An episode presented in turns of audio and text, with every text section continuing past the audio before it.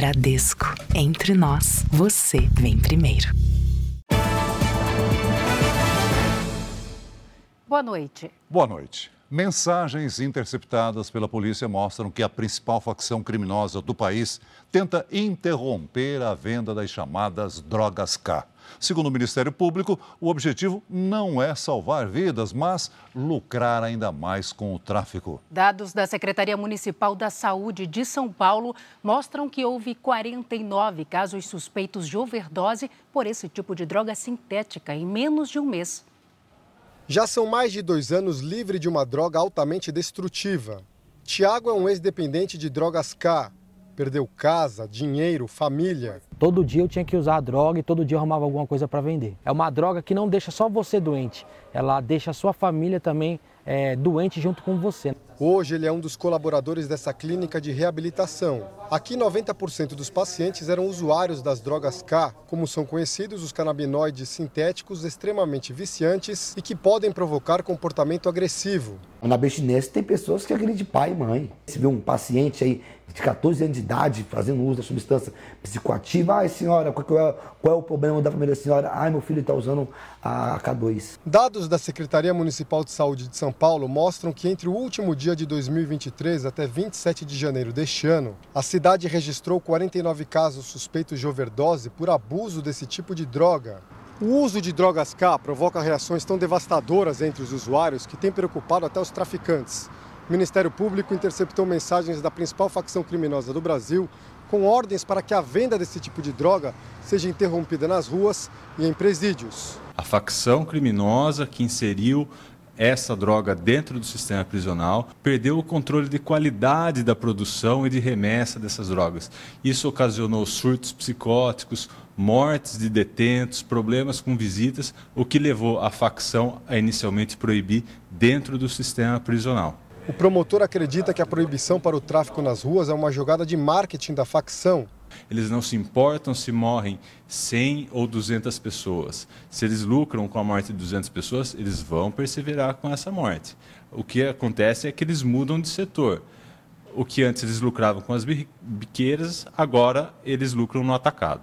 No ano passado, 157 quilos de drogas K foram apreendidos. Uma explosão comparado com 2022, quando menos de 12 quilos foram encontrados pela polícia. Essa localização é muito difícil. Muita gente que manipula essa droga não tem uma, uma, uma fórmula correta. Então tem muito improviso, o que acaba colocando mais ainda em risco a, a, a vida dos usuários, de quem experimenta essa droga. Veja agora outros destaques do dia. Parlamentares pressionam presidentes da Câmara e do Senado para devolverem medida provisória da reoneração. Com explosão de casos pelo Brasil, Estado de São Paulo lança plano de combate à dengue.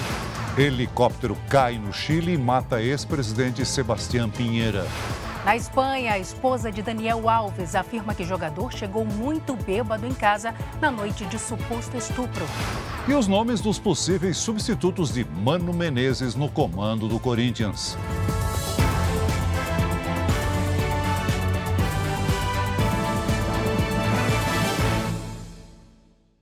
Oferecimento Bradesco. Caia na folia, mas não caia na cilada.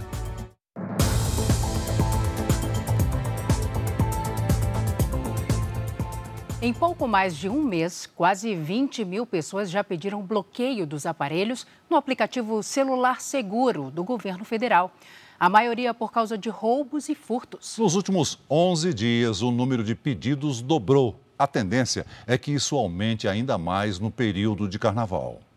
Os assaltantes escondem os aparelhos em bolsas ou dentro das calças. Os flagrantes foram gravados pela polícia durante os desfiles dos blocos de rua em São Paulo. Só no fim de semana, 78 pessoas foram presas no estado. Policiais recuperaram 83 celulares e 146 cartões de débito e crédito.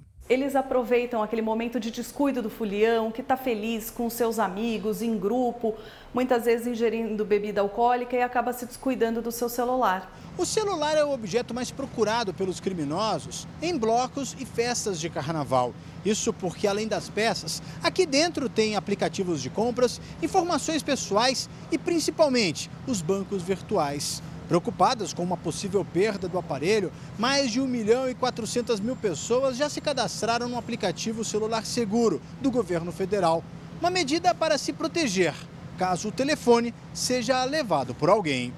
O aplicativo permite que os donos impeçam o acesso aos aparelhos. Desde que foi lançado, já recebeu mais de 18.800 solicitações de bloqueio, 9.600 apenas nos últimos 11 dias.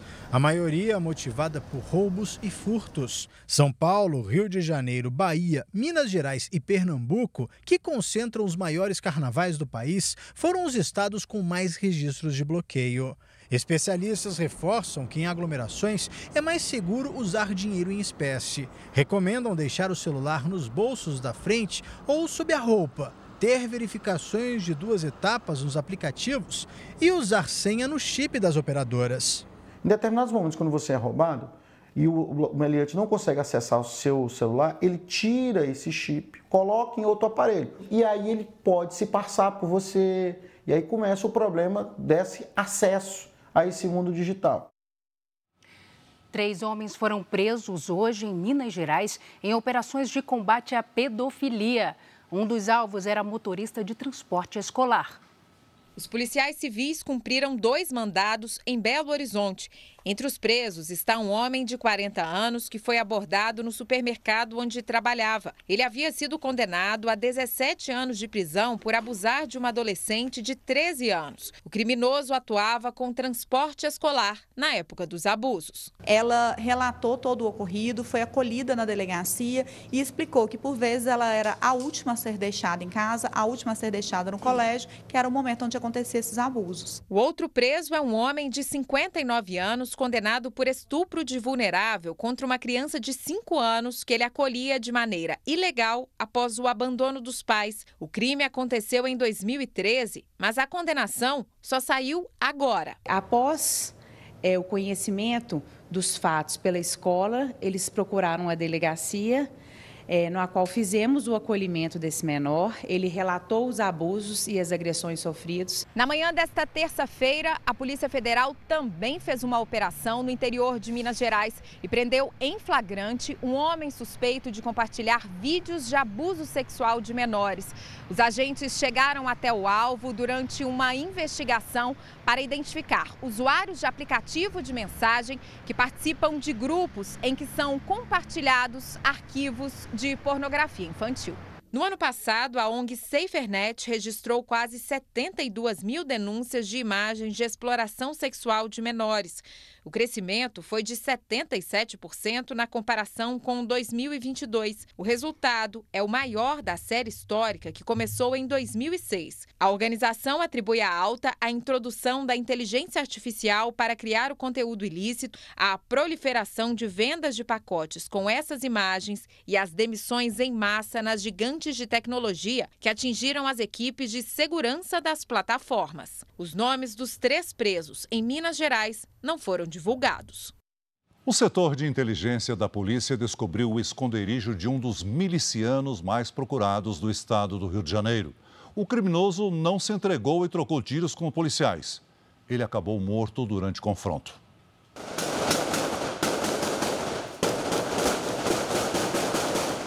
A casa está cercada de policiais. Mesmo assim, o criminoso não se entrega e reage. O confronto em Nova Iguaçu, na Baixada Fluminense, foi acompanhado com exclusividade pelo Jornal da Record.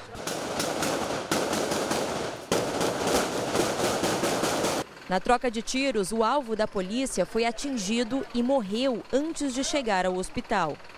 Tauan de Oliveira Francisco, o Tubarão, tinha 25 anos e era um dos milicianos mais procurados do Rio de Janeiro. Graças a um trabalho de inteligência que durou dois meses, a polícia conseguiu localizar o criminoso. Tauan comandava milicianos que atuam em Seropédica e em parte de Nova Iguaçu, na Baixada Fluminense. Ele era um dos principais rivais de Luiz Antônio da Silva Braga, o Zinho, chefe da maior milícia do Rio, preso em dezembro do ano passado.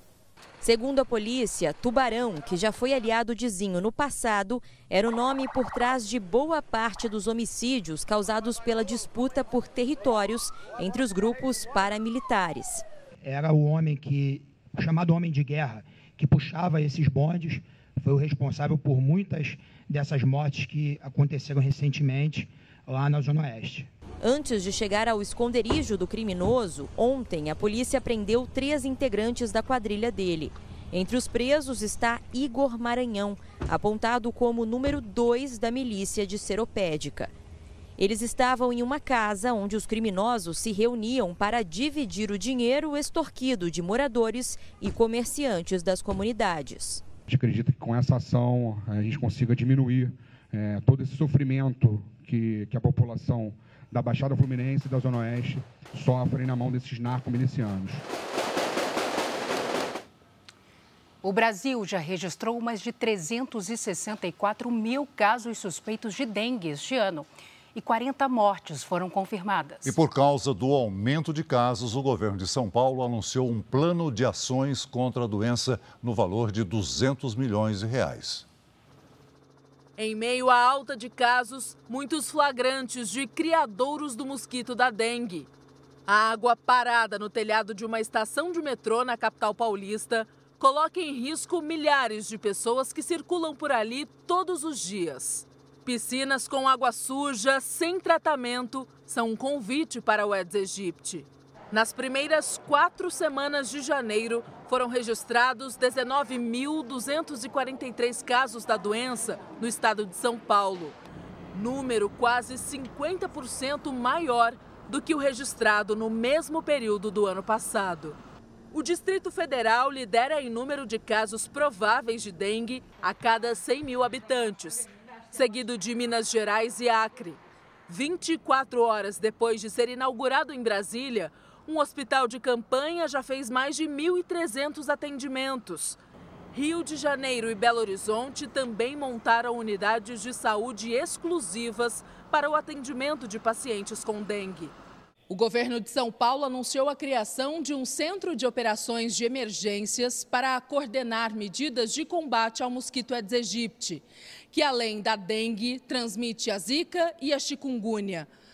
O Estado se comprometeu a investir 200 milhões de reais para frear o avanço da dengue. Nós só vamos vencer a guerra contra a dengue que nós conseguimos mobilizar toda a sociedade do Estado de São Paulo. E nós precisamos de toda a sociedade. Serão feitas ações educativas em escolas e pontos de grande circulação de pessoas, como estações de trem e metrô. E mais de 600 máquinas de fumacê vão ser disponibilizadas para os municípios. As equipes vão a campo com bombas costais, fazendo a nebulização dos possíveis criadouros para realmente evitar o aumento dos casos, a gente conseguir diminuir mortes aqui no nosso estado. Em 2023, o número de reclamações sobre imóveis comprados ainda na planta cresceu mais de 20% em relação ao ano anterior. É, de acordo com o Procon de São Paulo, a maior parte das reclamações se refere a atrasos na entrega e a cobranças indevidas.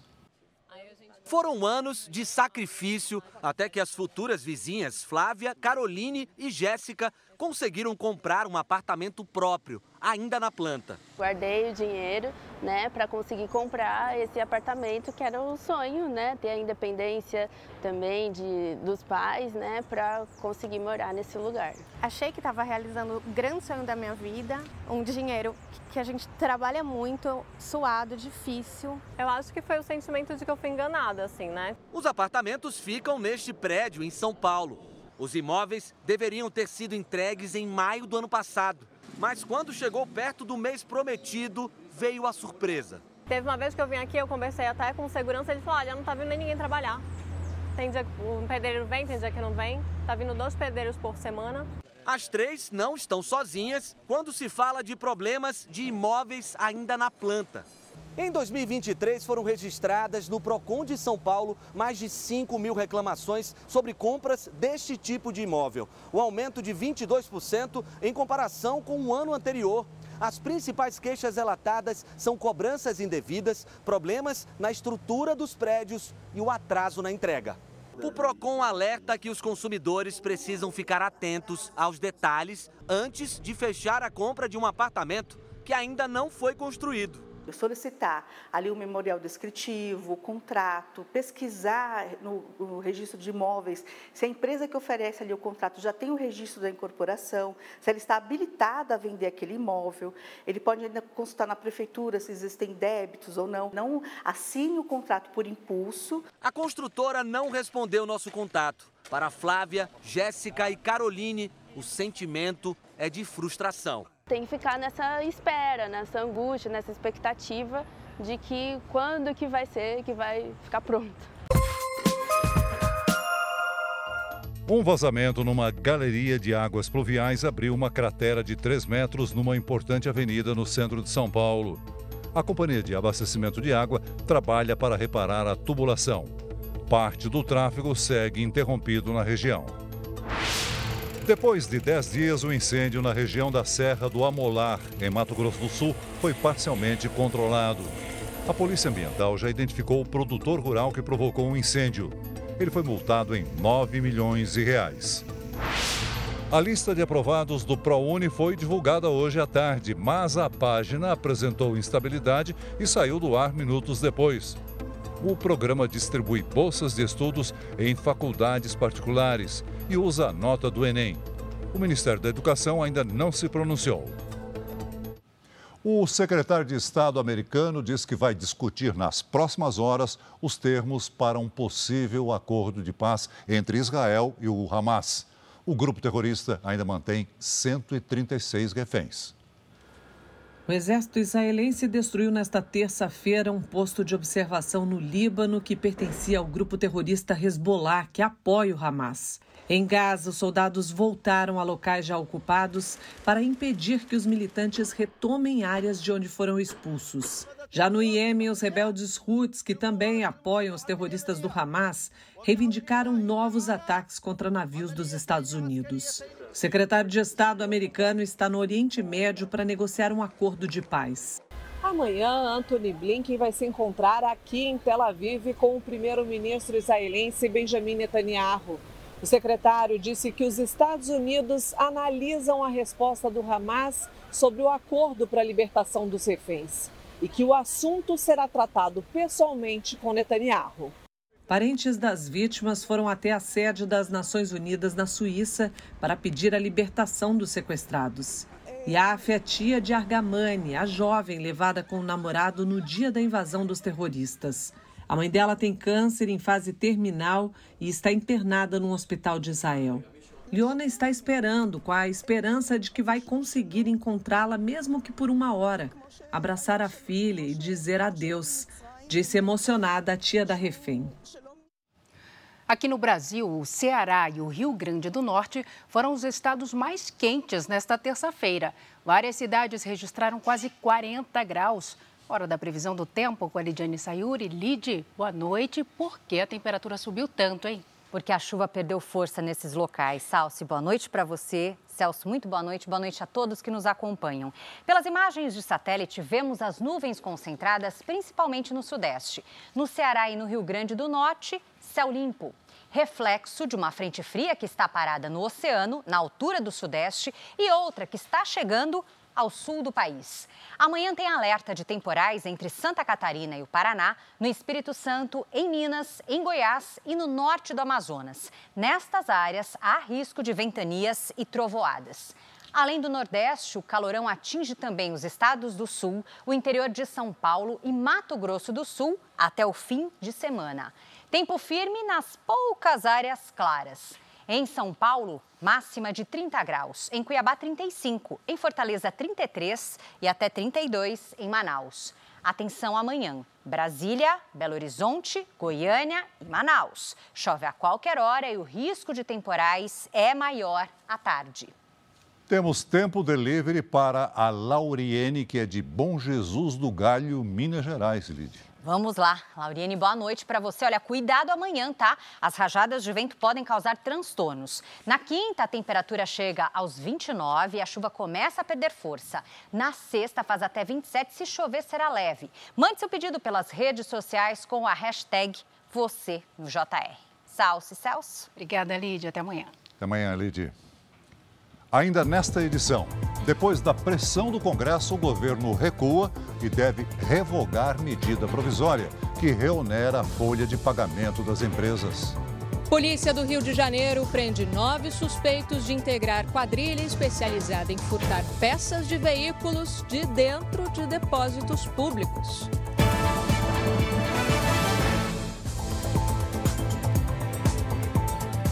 O presidente Lula inaugurou hoje na Baixada Fluminense unidades do programa Minha Casa Minha Vida. Ele também anunciou investimentos para a criação de um Instituto Federal de Educação e um hospital. Acompanhado de ministros e do governador do Rio de Janeiro, Cláudio Costa, Cláudio Castro, Lula inaugurou dois conjuntos habitacionais do programa Minha Casa Minha Vida, na cidade de Magé. E em Belfort Roxo, Lula participou da inauguração de uma escola que leva o nome do neto dele, morto em 2019. O presidente anunciou a construção de um Instituto Federal de Educação e de um hospital de referência para o tratamento de câncer na cidade. O governo cedeu e vai retirar o trecho da medida provisória que reonera a folha de pagamento e encaminhar um projeto de lei para tratar do assunto. As informações agora com Luiz Fara Monteiro, direto de Brasília. Oi, Fara, boa noite. Oi, Celso. Muito boa noite a você, ao Celso e a todos que acompanham o JR essa noite. Hoje, as frentes parlamentares que correspondem à maioria do Congresso assinaram um manifesto contra a medida provisória que prevê a reoneração da folha de pagamento dos 17 setores da economia que mais empregam no país.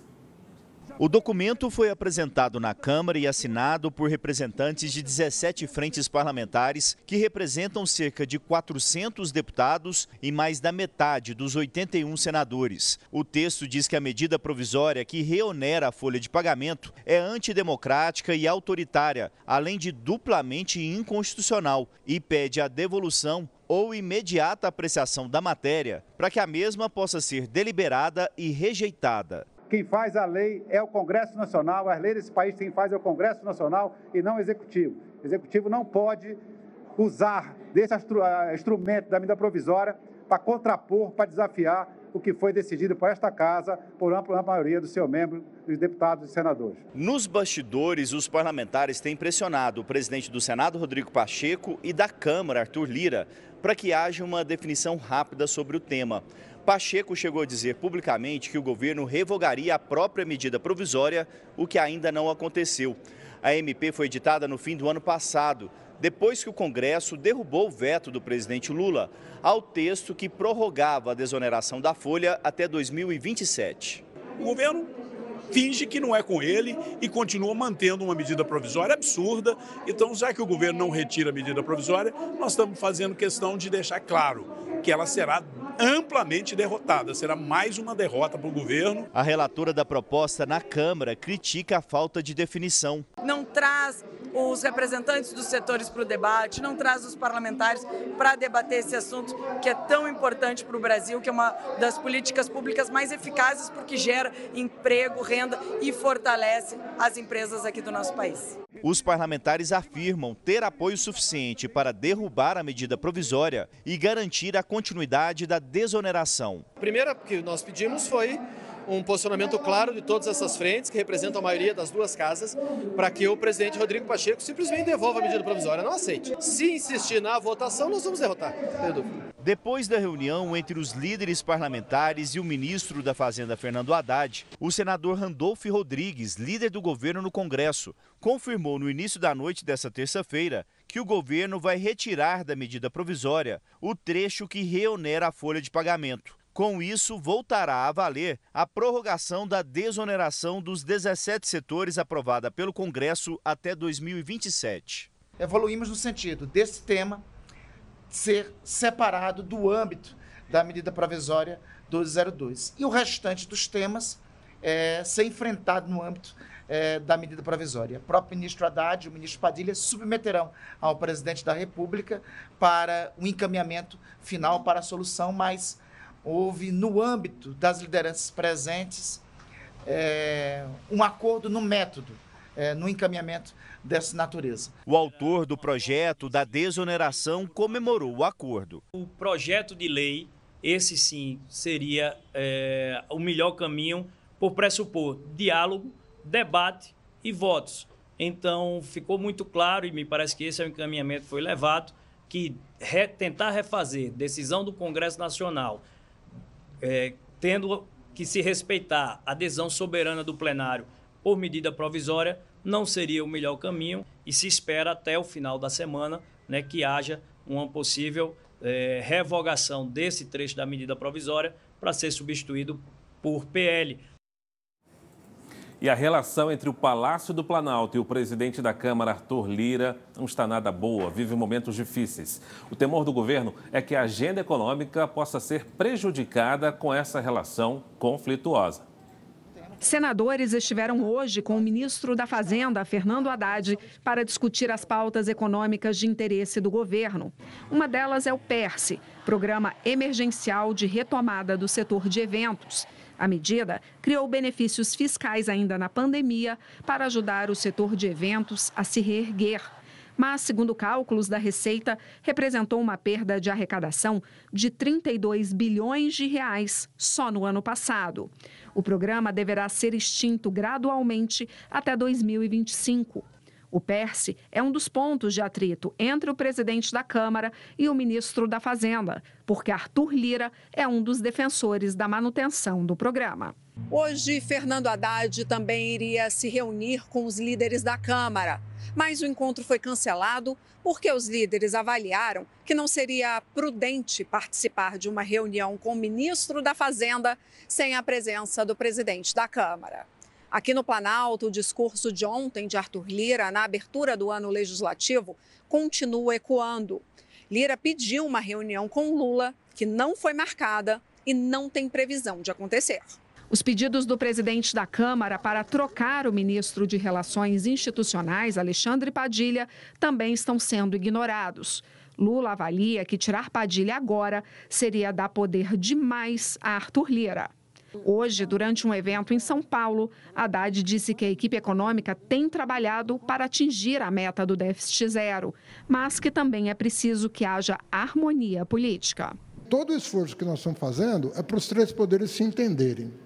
Se isso continuar acontecendo, eu sou muito otimista com a economia brasileira, mas a política precisa ajudar. A política precisa continuar aberta para se debruçar sobre os dados, reconhecer a legitimidade desses dados, pedir ajuda externa quando for o caso.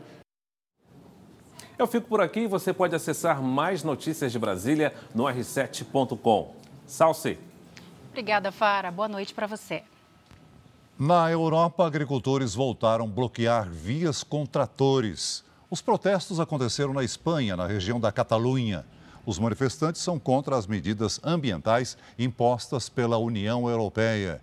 E hoje, o bloco anunciou um projeto para aliviar o setor e acabar com as manifestações, como a redução do uso de pesticidas. O Jornal da Record faz uma pausa para o pronunciamento da ministra de Saúde, Nízia Trindade. Voltamos logo em seguida com as informações sobre o acidente de helicóptero que matou o ex-presidente do Chile. O ex-presidente do Chile, Sebastião Pinheira, morreu hoje num acidente de helicóptero no sul do país. Ele tinha 74 anos. Os enviados especiais da Record, Marcos Reis e Cleiton Oliveira, trazem a repercussão direto do Palácio do Governo em Santiago. Olá, Marcos. Olá, Celso, boa noite para você, boa noite a todos que nos acompanham. A queda da aeronave foi por volta das três horas da tarde de hoje, horário de Brasília. O próprio ex-presidente é quem pilotava o helicóptero. Informações preliminares indicam que a decolagem foi prejudicada pelo mau tempo. O helicóptero, com quatro pessoas a bordo, caiu logo em seguida, em um lago. Três pessoas, incluindo parentes do ex-presidente, conseguiram deixar a cabine e foram resgatadas pela, pela Marinha.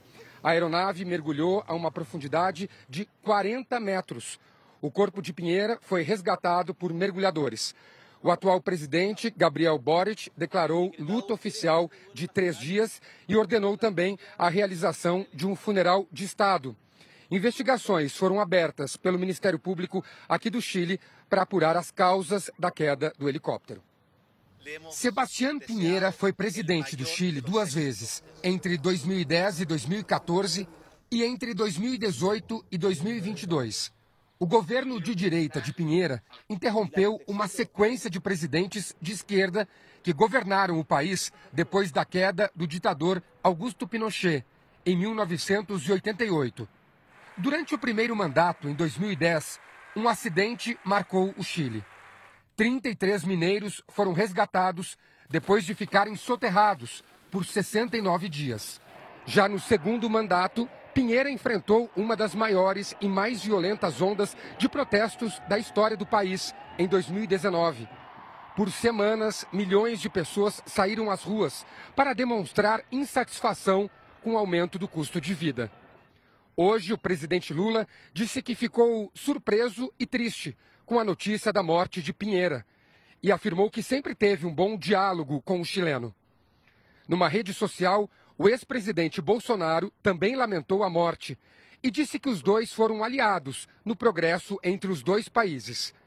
Sebastião Pinheira deixa esposa e quatro filhos.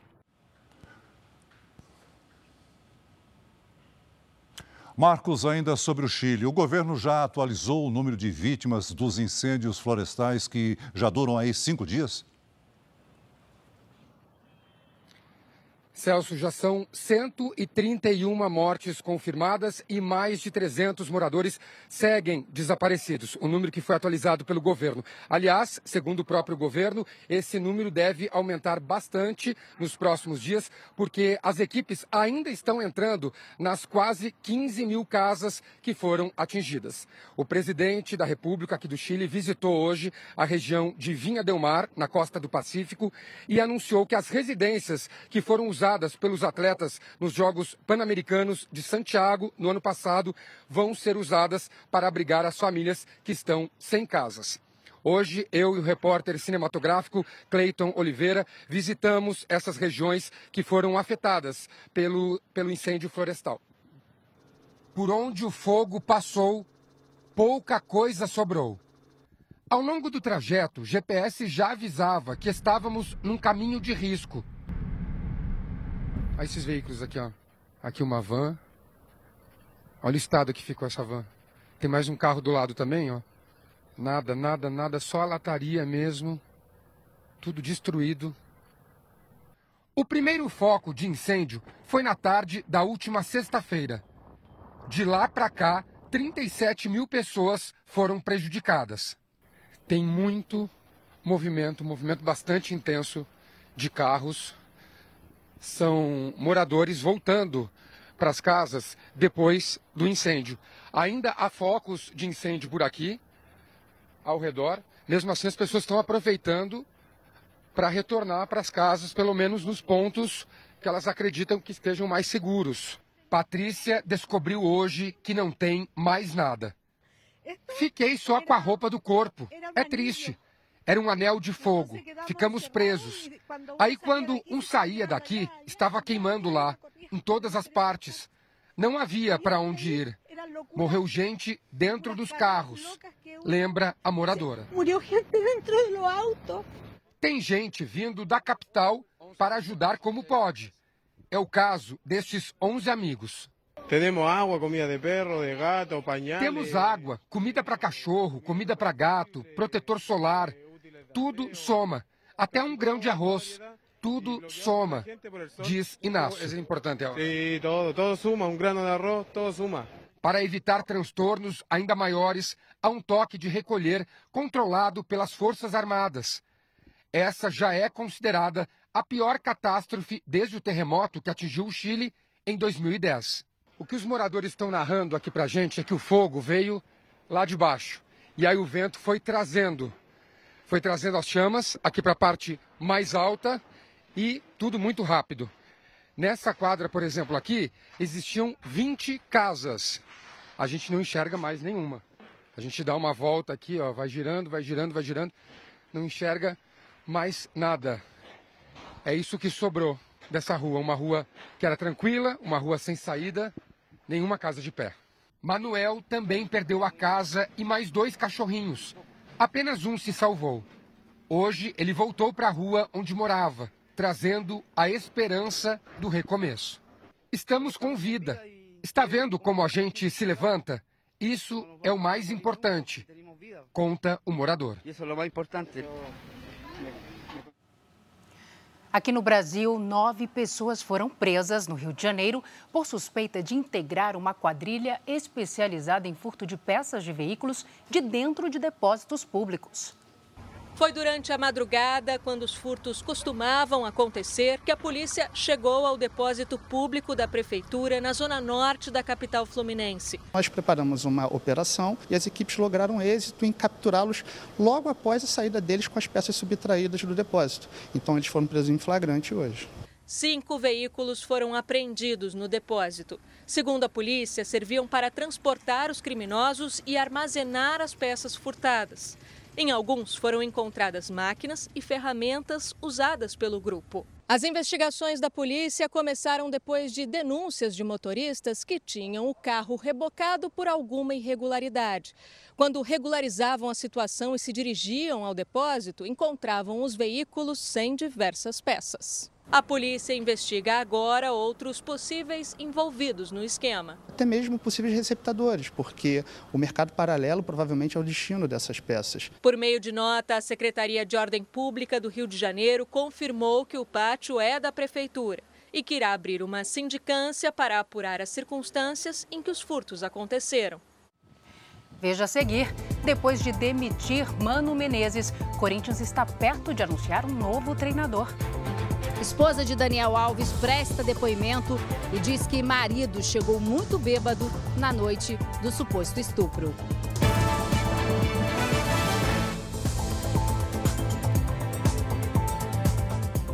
O presidente Javier Milei desembarcou hoje em Israel na segunda viagem ao exterior desde que assumiu o cargo em dezembro. Na Argentina, a Câmara dos Deputados retomou a votação de artigos do pacote de leis encaminhadas pelo novo governo. Os deputados voltaram a discutir cada artigo separadamente. A proposta tinha sido aprovada de forma geral na última sexta, mas com várias mudanças, como a redução de poderes especiais para que Milei governasse sem precisar de aprovação do Congresso e o cancelamento da privatização da estatal de petróleo. No total, são 386 artigos. Após os deputados chegarem a um acordo, o texto ainda tem que passar pelo Senado. O governo tem pressa e espera aprovar a lei antes do início do ano parlamentar, em março.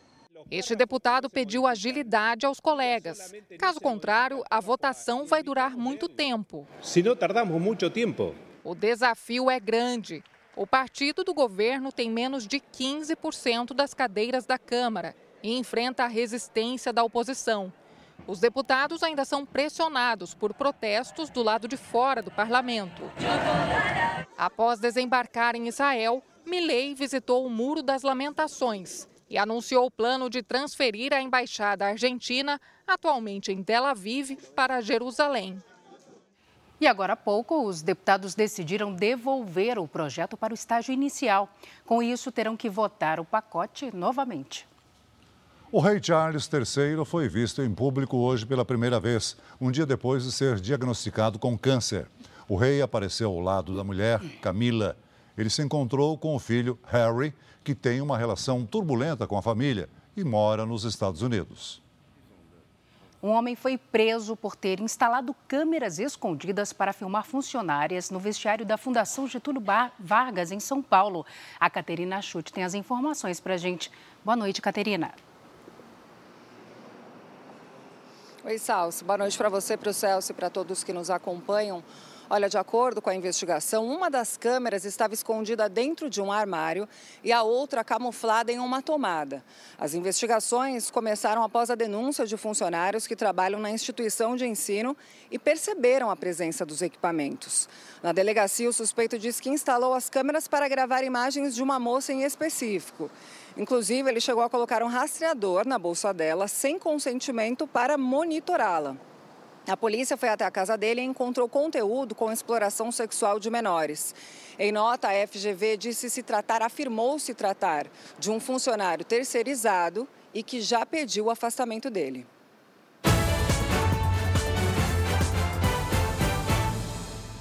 Nos Estados Unidos, os eleitores de Nevada foram às urnas para escolher os candidatos que devem concorrer à presidência em novembro. A votação em Nevada exige atenção dos eleitores. O processo está mais complicado que em outros estados.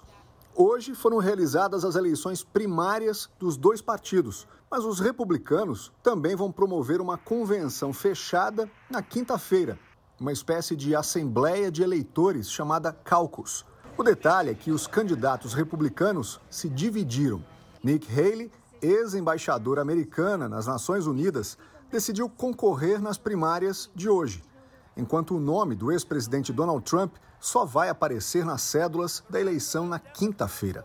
Do lado democrata, o presidente Joe Biden disputa a vaga com uma candidata menos conhecida, a escritora Marianne Williamson. Nevada tem um governador republicano e uma liderança democrata no legislativo. O estado costuma receber atenção nas eleições gerais porque o número de eleitores sem preferência por partido é maior que o de democratas e de republicanos declarados. O custo de vida por aqui é alto e a proximidade com a fronteira mexicana também está entre as maiores preocupações dos eleitores. Temos muitos problemas no país neste momento, como a economia e a crise migratória, diz essa moradora. Já este senhor que trabalha nas eleições diz que o importante é exercer a cidadania e votar. Nos Estados Unidos, o voto não é obrigatório. Segundo as pesquisas e as últimas primárias, as eleições deste ano devem ser disputadas entre Joe Biden e Donald Trump. Mas alguns levantamentos também apontam que a idade e a lucidez de Biden preocupam os eleitores. Nessa semana, o presidente se confundiu ao dizer num discurso que participou de uma reunião de líderes mundiais em 2021 e que esteve com François Mitterrand, da Alemanha. Depois corrigiu para a França. Mas esqueceu que quem está no comando do país é Emmanuel Macron, o ex-presidente francês, François Mitterrand, morreu há 28 anos. A esposa de Daniel Alves foi ouvida hoje durante o julgamento do jogador na Espanha. Juana Sanz afirmou que o marido chegou em casa tropeçando de bêbado no dia 30 de dezembro de 2022. O lateral é acusado de ter estuprado uma jovem naquela noite. Vestida de preto e com óculos escuros, Juana Sanz chegou cercada de seguranças ao tribunal. Os passos rápidos davam a dimensão da tensão. O depoimento da esposa de Daniel Alves era o mais esperado nesta terça-feira e foi também um dos mais rápidos. Juana ficou diante dos juízes por menos de 10 minutos. A modelo revelou que o jogador chegou em casa embriagado. Ele saiu com os amigos, passou o dia fora e voltou quase às quatro da manhã. Estava muito bêbado, cheirando a álcool tropeçou no armário e caiu na cama, revelou. Juana afirmou ainda que naquela noite não conversou com Daniel por causa do estado em que ele estava e que no dia seguinte o marido não citou que havia ido para uma boate, apenas para um restaurante. Segundo a modelo, o casamento ia bem. Perguntada se depois das acusações pediu o divórcio, ela disse apenas que oficialmente não. Funcionários da boate também foram ouvidos hoje. O gerente da casa noturna chegou a dizer que ou tinha bebido muito ou consumiu alguma outra coisa, mas não estava agindo normalmente. O fato de Daniel Alves ter consumido álcool foi citado em vários depoimentos, como do amigo do jogador, que estava com ele na noite do suposto estupro. Bruno Brasil disse: Daniel Alves foi o que mais bebeu uma garrafa de vinho, dois copos de uísque e quatro de gin tônica.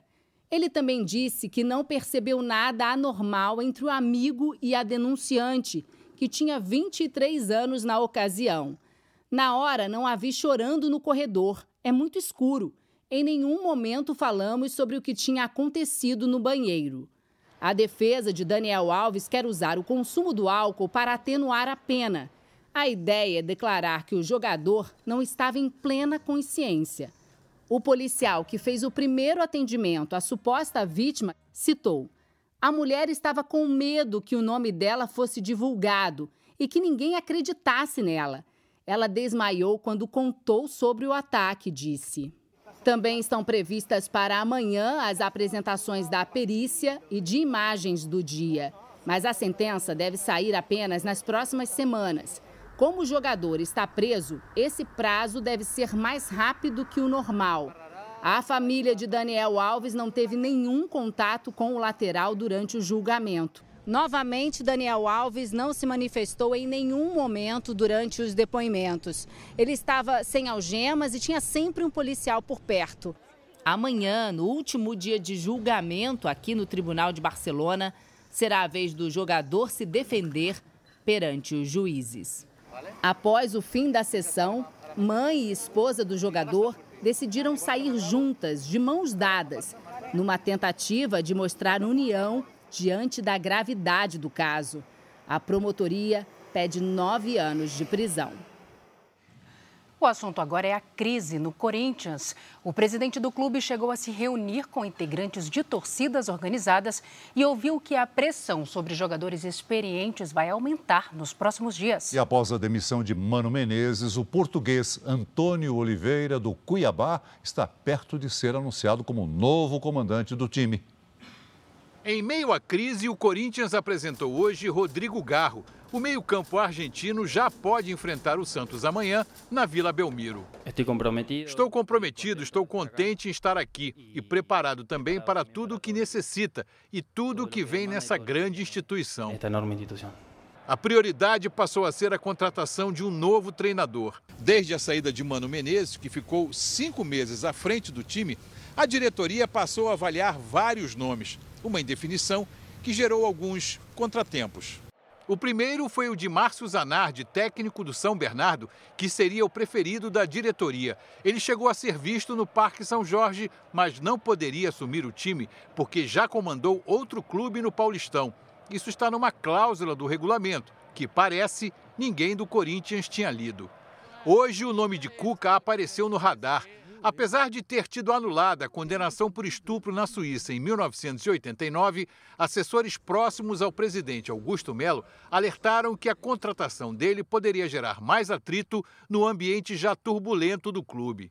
Após o rumor de que a diretoria do Corinthians iria se reunir com os integrantes das organizadas para definir a escolha do novo técnico e a possível contratação de Cuca, o clube soltou uma nota para negar a informação. Segundo o Corinthians, o encontro serviu apenas para conversas sobre o momento do time e que o nome de Cuca não é visto como opção. O que é certo é que as uniformizadas prometeram aumentar a pressão sobre os jogadores experientes do elenco. Desde 2019, o Corinthians não ganha um título. Disputou 20 campeonatos, teve 13 treinadores. Eu acho que é uma falta de administração, falta de um presidente completamente amador. Ele assumiu, não tem rumo. O Corinthians hoje é uma nave sem rumo. No início da noite, Corinthians e o português Antônio Oliveira, treinador do Cuiabá, que eram dos candidatos, acertaram detalhes do contrato. O Corinthians vai pagar a multa rescisória ao Cuiabá. Agora, só falta assinar. E amanhã a Record transmite a partida entre São Paulo e Água Santa com exclusividade para a TV aberta. Será o reencontro do técnico do São Paulo, Thiago Carpini, com o clube que o revelou para o futebol. A transmissão começa às nove e meia da noite. Essa edição termina aqui, à meia-noite e meia tem mais Jornal da Record. Fique agora com as emoções de Jezabel. E logo após, Quando Chama o Coração, tem a novela Pecado Mortal. Não perca. Boa noite para você. Boa noite.